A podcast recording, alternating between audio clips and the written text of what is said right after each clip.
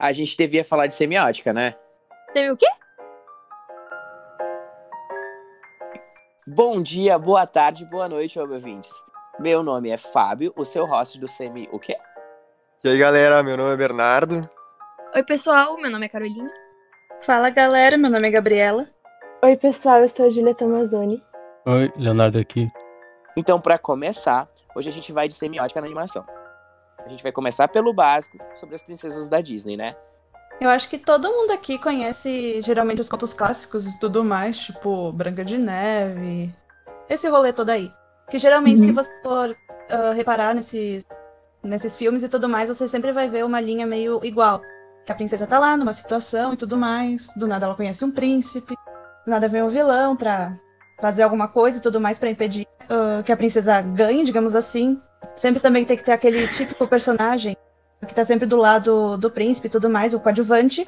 E geralmente também, geralmente não, né? Sempre acaba num fi- Felizes para Sempre. Sim, né? Uhum, Sempre. É, E aí a gente consegue analisar como a Disney ela trouxe um novo significado para aqueles clássicos, né? Que eles sempre foram muito macabros Uhum. e não ia dar para passar isso para crianças. Então a Disney acabou ressignificando isso. É. e isso continua até hoje, né? E vai continuar por muito tempo porque é o que as crianças assistem, né? Sim, É o foco são as crianças. monopólio da Disney. é verdade. E, e se a gente pensar nessas histórias, geralmente são os contos do, é dos irmãos Green, né? Uhum. Sim. Sim. É, então, tipo, a, gente pensa nessas narrativas que a Disney transformou, e a gente consegue citar princesas tipo a- justamente a Branca de Neve, a Cinderela, a Bela Adormecida, que é literalmente essa linha temporal, digamos assim. Tipo, vai ter a donzela em perigo e vai ter o príncipe heróico que vai salvar ela. Isso, e- a gente teve uma boa mudança de uns tempos pra cá, né? Uhum. Claro. especialmente pelo, pelo movimento feminista, mas as princesas elas mudaram demais, né? Tipo, as narrativas que quebraram, que foram quebradas, a gente pode citar a Bela, da Bela e a Fera, a Jasmine, do Aladdin, a própria Tiana, que é uma das minhas princesas preferidas, a Acho princesa que do isso muito a ver conforme tipo, o mundo foi mudando. A, tipo, como a gente tá citando a Disney, ela teve que se adaptar conforme a cultura que os países foram adotando e as leis moralmente, eticamente, E- isso, isso é- colocaram. Certo? Isso mesmo, é muito legal é. a gente perceber, Uhum. né? A gente foi lá da princesinha inocente pra que agora não precisa Podia. mais do príncipe. Onde 14 anos era, era legal se casar, agora não é mais. É, Exatamente. Inclusive, a gente pode perceber muito essa mudança também na- na própria construção das princesas, quando a gente vai ver, tipo, a, a cor e a simbologia das roupas que, sei lá, a Cinderela usava com o que a Bela usava, sabe? Tipo, Sim. o que cada uma transmitia. É, tipo, a, a. Bela, por exemplo, o amarelo dela é justamente porque, na, tipo, na história, na vila onde ela morava, da Bela e a Fera, ela era basicamente a mais inteligente. O amarelo era Uhum. justamente pra isso, pra dizer que ela tava à frente das outras pessoas, que ela conseguia ver além da aparência, que é o que acontece quando ela enco- encontra a Fera, né? Uhum. Que ela acaba se apaixonando e tal. Já diferente daquelas outras princesas mais né, clássicas, que nem a Aurora, ou até a mesma Ariel, que usam rosa, que o rosa representa assim, a mesma feminilidade da, né, da mulher. E essa coisa mais inocente que a Disney trazia para as princesas, sabe? Inclusive, até na, na própria Cinderela, tipo, numa época, o azul, especialmente o azul bebê, ele simbolizava a feminilidade. Daí, depois de um processo, e, tipo, social, que aí acabou virando rosa. Mas, Sim, é. se a gente for parar pra ver, tipo, na real, o vestido da, da Cinderela era branco, sabe? Depois que ele foi meio que transformado no azul, pra dar um tom um pouco mais sério, porque tipo, ele poderia também ser facilmente confundido com o vestido de noiva, né? Que é que a gente identifica como um vestido branco. É, é que, tipo, a Disney tenta botar azul em todas as princesas, mais do tipo. É, porque o azul é muito fantasia, né? E geralmente esses Uhum. contos aí, tipo, Cinderela, por exemplo, tem uma fadrinha. Uma madrinha mágica, ela, sei lá. Uma Fada madrinha. mulher- Pra dar mais É, sei lá, eu Fada não madrinha. não assisti, eu não assisti. Mas, tipo, pô, solta magia, entende? Tipo, a Elsa, por exemplo, acho que fica nítido, né? Que tem azul por tudo naquele filme.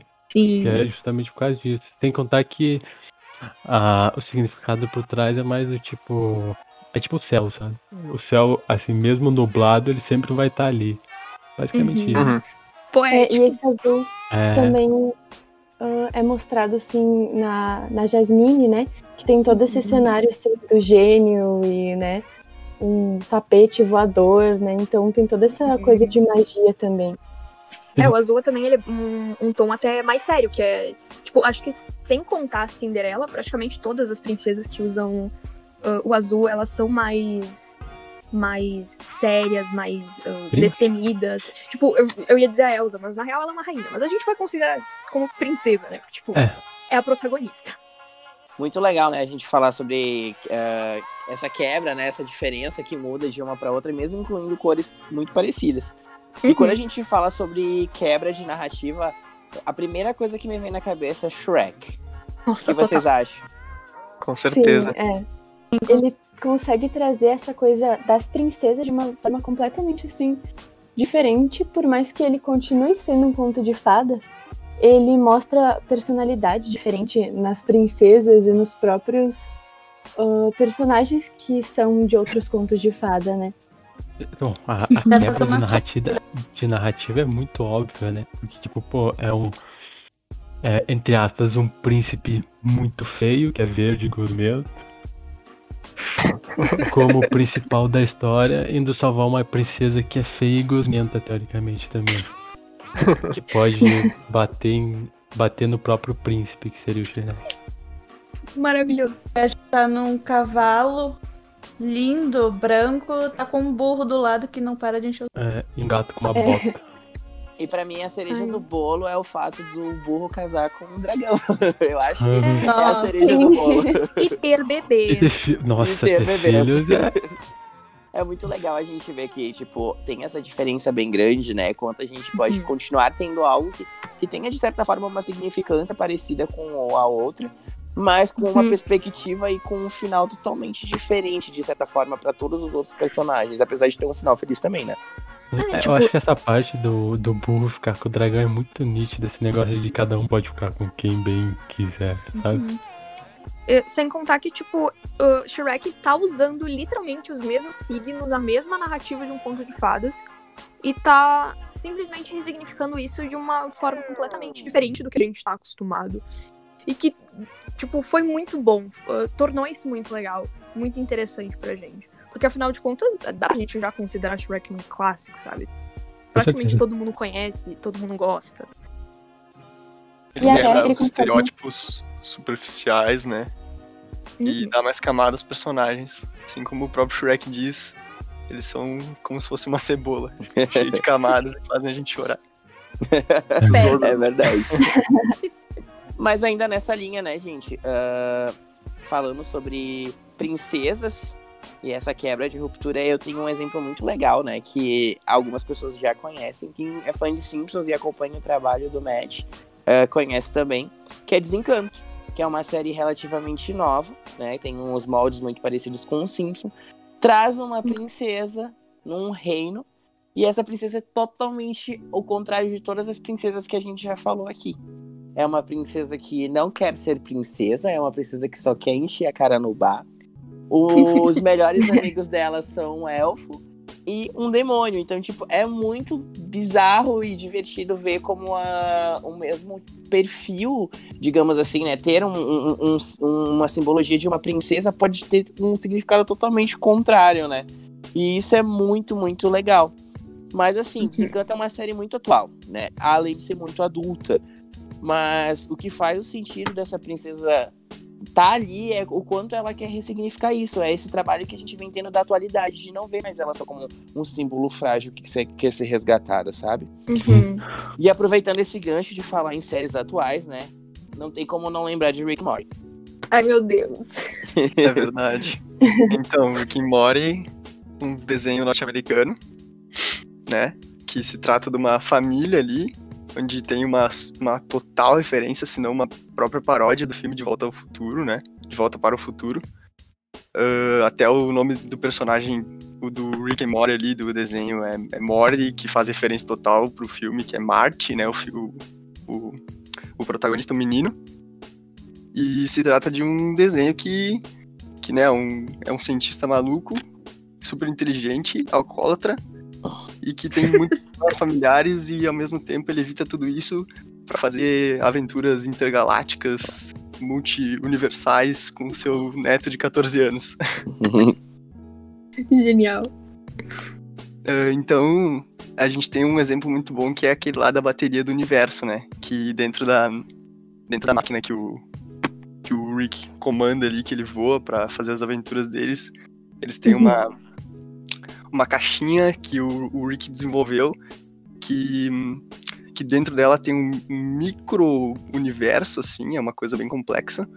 Uhum. Uh, e eles conseguem entrar para dentro desse dessa, dessa bateria e, e, perceber que o Rick dominou tudo ali, criando, botando eletricidade para as pessoas. e também eles falam, eles falam algumas palavras, digamos, ofensivas, assim, uns palavrões, como uhum. se fosse obrigado e, e disponha. é muito bom. E o melhor de tudo é que o próprio Rick esquece disso dentro do, do episódio, Exato. né? Enquanto ele tá dentro da bateria, uhum. ele se esquece disso. Ele e se ofende o que, ainda. O que, que você falou? E ele vai lá para aquele lugar. E é, tipo, sensacional. Uhum. E assim, pegando um gancho nisso que o Bernardo tava falando, isso é um grande exemplo, né? Quem já assistiu o episódio e quem ficar curioso, né? É o, o episódio da bateria da bateria descarregada. E, cara, é muito legal perceber o quanto foi pensado num esquema de pirâmides, porque tem universos dentro dos universos gerando energia para os outros universos que estão fora. Então, Exatamente. Então, tipo, nada mais, nada menos do que um esquema de pirâmide, né?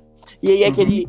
E aí fica aquele, aquele quesinho na nossa cabeça de o quantas vezes a, a gente tem esses exemplos na, na nossa frente, né? Uhum.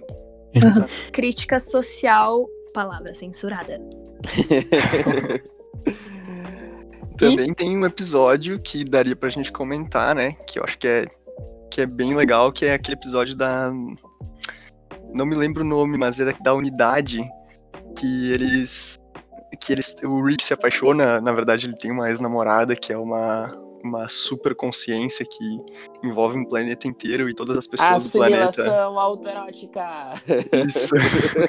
e todas essas pessoas do planeta são uh, dominadas por essa supermente e como se fosse um deus, né? É muito legal, porque é um troço assim, ah, brinca muito com, com a questão da onisciência e onipresença, né? Aquilo que a gente ouve de Deus, tá, está em tudo e dentro de todos, né? Exato. Então, tipo, é muito legal ver essa perspectiva de ter teoricamente vários personagens, mas que são a mesma pessoa. Então, uhum. tipo, é muito legal. Eu, pelo menos, assim, é um dos meus favoritos, assim. Não é o meu favorito, mas é um dos por causa disso, sabe? Eu acho que é muito legal, Bernardo, essa, essa, essa, essa ideia de brincar com isso. E é uma crítica também. É uma crítica a, a, a, muito isso como as pessoas usam, né? De, tipo, estar tá presente em tudo e em todas. Então, tipo, eu achei isso massa. Mas essas animações são ótimas da gente analisar, né? Mas tem ainda um outro tipo de animação que a gente ainda não mencionou e não pode deixar de falar, porque a gente sabe Aí. né? Que tem uma melhor. nação inteira pedindo a por melhor. isso. Animes! e, óbvio, como um agradinho a qualquer otaku que estiver então, ouvindo. aproveitando que a gente vai falar de anime, eu vou falar sobre uma das minhas paixões. Sim, eu tenho uma tatuagem enorme de um desses filmes. E, cara, eu sou hum. apaixonado por tudo que o Estúdio Ghibli já fez. Ghibli. Pode corrigir. Eu sei que tá errado, eu sei que tá errado. Mas eu sou brasileiro e vai seguir por sim. Cara, é difícil lembrar que se é fala Ghibli. Mas, né, vamos dar um desconto pro tio aqui. E aí, o que eu queria falar é, é, que, tipo, eu sou apaixonado pela viagem de Shihiro. Uh, eu acho o significado do filme muito legal, é uma mensagem bacana. Mas eu queria saber se a Carol sabe e pode me dizer o que, que significa a passagem da Shihiro pelo túnel até o outro lado da estação. Uh... Tempo, valeu. Posso falar? Posso Pode. Ela... Meu lado otaku tá gritando. deixa eu falar. É, pode responder por mim que eu não deixa falar, Deixa eu falar. Deixa eu falar. É. Cara, eu falo em poucas palavras de um jeito simples e fácil de entender. É simplesmente uma garota descobrindo como ela tem que crescer e virar adulta. Ela, tipo, ela entra com 10 anos mimada e sai de lá depois de ter trabalhado e aprendido que o mundo é duro, ela tem que parar de responder os pais dela. Perfeito, é uma ótima forma de ler aquela informação. Não, não existe uma forma correta da gente dizer isso, mas esse é o significado mais óbvio para todo mundo. Esse também essa é a mesma visão que eu tenho, né? Ela entra Pisou muito em no... mim, porque eu não sabia responder. Obrigado, Carol. eu, acho, eu acho que é uma visão muito assim, né? Ela entra muito inocente e daí ela descobre que as coisas não são fáceis. E, tipo, dentro, durante o filme inteiro, tu vai, tipo, descobrir muitas coisas legais. Como o espírito do rio, que chega lá todo imundo e sai todo limpinho. Mas é tipo. O é bolinho. porque ela é mimada também, que, tipo, os pais dela não tem culpa, né? Porque não sei se você lembra da cena onde eles viram porcos. Cara, é, Sim. aquilo ali tá me dizendo que o dinheiro que eles querem pagar por a comida que eles estão comendo não significa nada. Sim. Que aquela comida não é deles, entende? Mas é fantástico. E a gente não vê isso só no, no- na viagem de Shihiro, né? A gente Uhum. tem o meu amigo Totoro, ou meu vizinho Totoro, porque tem algumas É. traduções que ficam diferentes. E, e é muito legal também analisar a história ali, né? Que é tipo, o cara é um espírito da floresta que, tipo, se torna amigo das meninas. Então, tipo, é E muito como legal. Elas, ela sente falta da. Tipo, no filme, né? A mãe delas tá doente, como elas precisam de uma visão materna, né? Eu acho que é esse o papel que ele faz ali quando a mãe delas tá doente. Isso, eu, eu, acho, eu acho que é muito isso, sabe? O pai tenta representar isso também, mas ele é o pai. É, ele então tem que trabalhar, né? Pra sustentar figura. a família. Isso. E aí a gente vai, a gente tem outras e outras e outros exemplos disso, como no Castelo Mágico, né? A gente também tem é, os serviços de entrega da Kiki, mas, porém, entretanto, eu não vou ficar aqui falando sozinho. É. E eu clamo a presença da Caroline agora pra falar sobre os signos na construção dos personagens. Yes! Tá, então assim, Genya, ele é um personagem de Demon Slayer ou Kimetsu no Yaiba. E eu acho a construção de personagem dele, assim, mais complexa, mais bonita até do que o dos próprios protagonistas. Porque ela é, tipo, é uma análise, assim, que dá pra fazer muito profundamente sobre ele. Tipo, as cores de mais destaque são o roxo, o preto e o amarelo. O amarelo, ele, ele é uma cor muito ambígua, então ele traz a inveja, ele traz a ansiedade, ele traz angústia. Enquanto o roxo traz a violência. E o preto, ele é uma cor que representa medo em certas situações, que é uma cor que é associada também à, à morte. E outra coisa é que ele usa um moicano. Aí, tipo, todo mundo deve pensar, ah, ok, um moicano, tipo, qualquer personagem pode ter moicano. Mas por que que faz sentido nele? Porque, historicamente, o moicano, ele simboliza ir contra o sistema. Tipo, o moicano era um tipo de cabelo, um tipo de corte de cabelo indígena que era usado quando os, o, o povo indígena ia contra os homens brancos que estavam ali colonizando. Depois, o moicano ele foi apropriado pelo, pela cultura punk, onde os punks eles iam contra o sistema governamental. Dessa mesma forma, o Genya, ele tá usando o moicano dele como um símbolo de ser contra o sistema que tem em Demon Slayer, que é onde tem, tipo, todos esses guerreiros que usam katanas pra, pra matar aqueles demônios que estão aterrorizando, assim, digamos, o, o Japão. E por que que ele tá sendo contra esse sistema? Porque, primeiro, ele não usa uma katana, ele usa uma arma de fogo.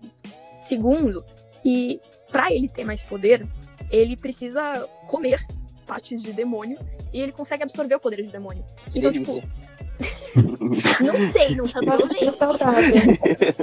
Mas, tipo, ele tem uma parte que literalmente todo mundo odeia.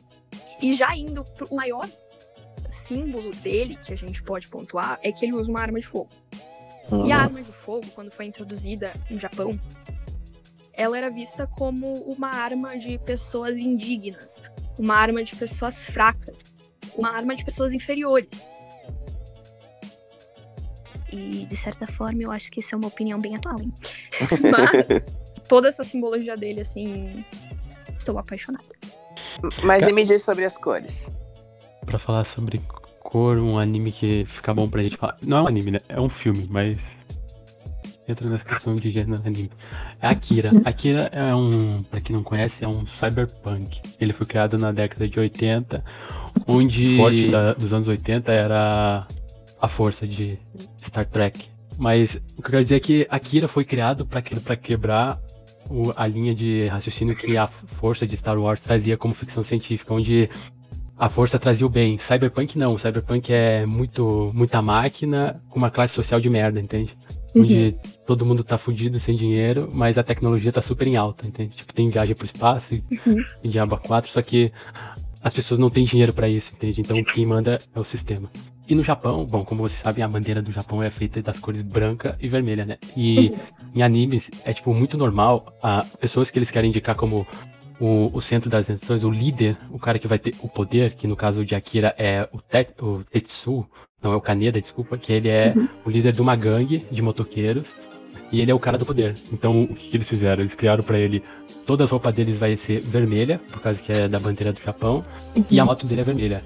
E Tetsu, que é um dos participantes da gangue de Kaneda, é o melhor amigo de Kaneda. Só que o que, que acontece? Ele é meio franzino, meio pequeno, ele não é muito forte. E já Kaneda é totalmente oposto. Porque ele usa vermelho os caras quiseram dizer que ele que vai dentro do grupo.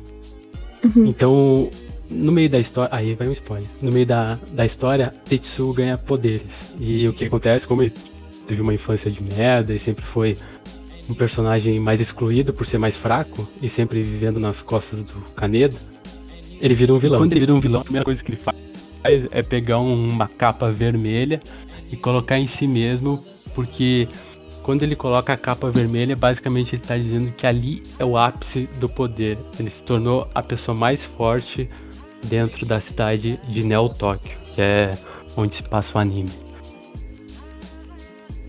Tem um outro que é, que é bem famoso que dá pra citar também, que, que é o, o os Power Rangers. Quem não lembra do Ranger uhum. Vermelho, né? Não, é sempre o principal, é o cara que fica, tipo, na foto você vê que eles fazem uma pirâmide ali, né? Fica um na Sim. frente e os outros do ladinho. O da frente é o vermelho. Por quê? Porque é a cor da bandeira, ele tem que simbolizar força, entende? Eles têm que trazer algo muito regional pro país deles. Eu que sempre quis ser o Ranger vermelho, tá? Aí, ó, viu? Funciona. É uma teoria que funciona. É, quase sempre o líder, tipo, quer dizer, quase sempre. Não, tipo, em qualquer Power Ranger sempre vai é. ser o vermelho o líder, né? E ele é o mais popular também. Mas, mas teve aquela vez que teve o branco que ele se destacava um pouquinho também. Não era, nossa, super, era maior. Mas aí que tá, né? Mas daí não era japonês. É, era americano.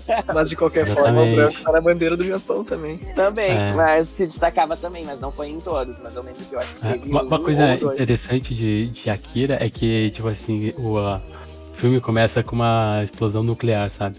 E tipo, a explosão nuclear acontece nos anos 80. Então, ela acontece 30 anos depois de Japão ter sofrido a bomba nuclear dos Estados Unidos. E Neo Tóquio, que é que é a cidade reconstruída depois dessa bomba lá no, no filme, é 30 anos depois da bomba ser lançada, vulgo ano, ano retrasado, 2019. Não. E acho que, tipo, vale total mencionar um dos animes mais famosos do mundo e que possivelmente todo mundo conhece, se não conhece, é. está disponível na Netflix para você assistir. Não assista o filme.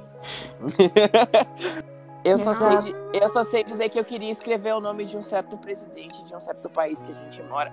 Ah, nesse livro. Netflix. Death Note. Né? Death Note. A cena que o L lava os pés do Light. Que isso é uma analogia extremamente forte à cena bíblica onde Jesus lava os pés de Judas mesmo sabendo que ele seria traído por Judas naquela noite. Então, o, como funciona a analogia? O Ellie tá lavando os pés do Light, mesmo já suspeitando, quase tendo certeza, de que ele é o Kira. Então, uhum. isso não é um spoiler, tá? A gente já começa sabendo que. Descobrindo, né? Que o Light, ele é o Kira. Ele então, tá na então, capa, gente. Exatamente. É. Ninguém tá, pode reclamar de spoiler aqui. Tá, Ninguém. tá tipo assim, ó, tão na cara que aí vocês vão ver. Só o L que não descobre. Só depois. ele não viu a capa. Defesa caso, ele não viu a capa. Não deram spoiler. O assassino, né? Só que pensa também. Uh, ele era filho de um policial e a visão de justiça ele era o cenário policial perfeito. é a visão de a visão de justiça que ele que ele tinha era completamente contrária ao que o pai dele como policial tinha. Então a gente já tem, tipo, até uh, como como a, a, tipo, a percepção das pessoas sobre as coisas, ela pode ser uh, ajustável, digamos assim. E como aparece engano, né? Porque na visão do, do, das pessoas do cenário do anime, ele era o cidadão mais perfeito do mundo. Sim. Nenhuma Sim. nota zero, só nota 10. O cara era vulgo, o bonitão. hum, Todo Que tinha mundo várias chamava namoradas. atenção. É, porra, aquela menina era chata. Deixa quieto. Ah, É que assim, ó, não é que ele não gostava na missa, ele não gostava de mulher. não, não é que ele não É gostava, mas diferente. não tem quem goste dela, né? Vamos ser sinceros. pô. Ela fazia de Ô, louco, meu. E só, e só retornando, tipo, por mais que o L já suspeitasse, barra, já soubesse que o Light era o Kira, ele ainda tava se deixando enganar. Tipo, ele Uhum. sabia que em algum momento ele poderia ser morto. E mesmo assim, ele continuou confiando no Light. E aí, né? O que que acabou acontecendo? Você Preta. descobrirá se assistir o anime. Então, gente, a conversa foi curtíssima, foi maravilhosa. Pena que foi muito rápida, mas a gente não pode se estender mais, né? Senão a gente ficaria aqui por horas e horas e horas falando sobre signos em animações, sobre detalhes, Por mim, poderia continuar. spoilers e coisas do gênero. Mas Legal. infelizmente, né? A gente precisa encerrar por aqui, porque, né? Infelizmente o tempo realmente é curto. Mas é isso. Aprecie a semiótica, né? E até a próxima. Valeu, Tchau. pessoal. Então tá, Tchau. tchau, gente. Falou. Tchau, tchau. Sayonara.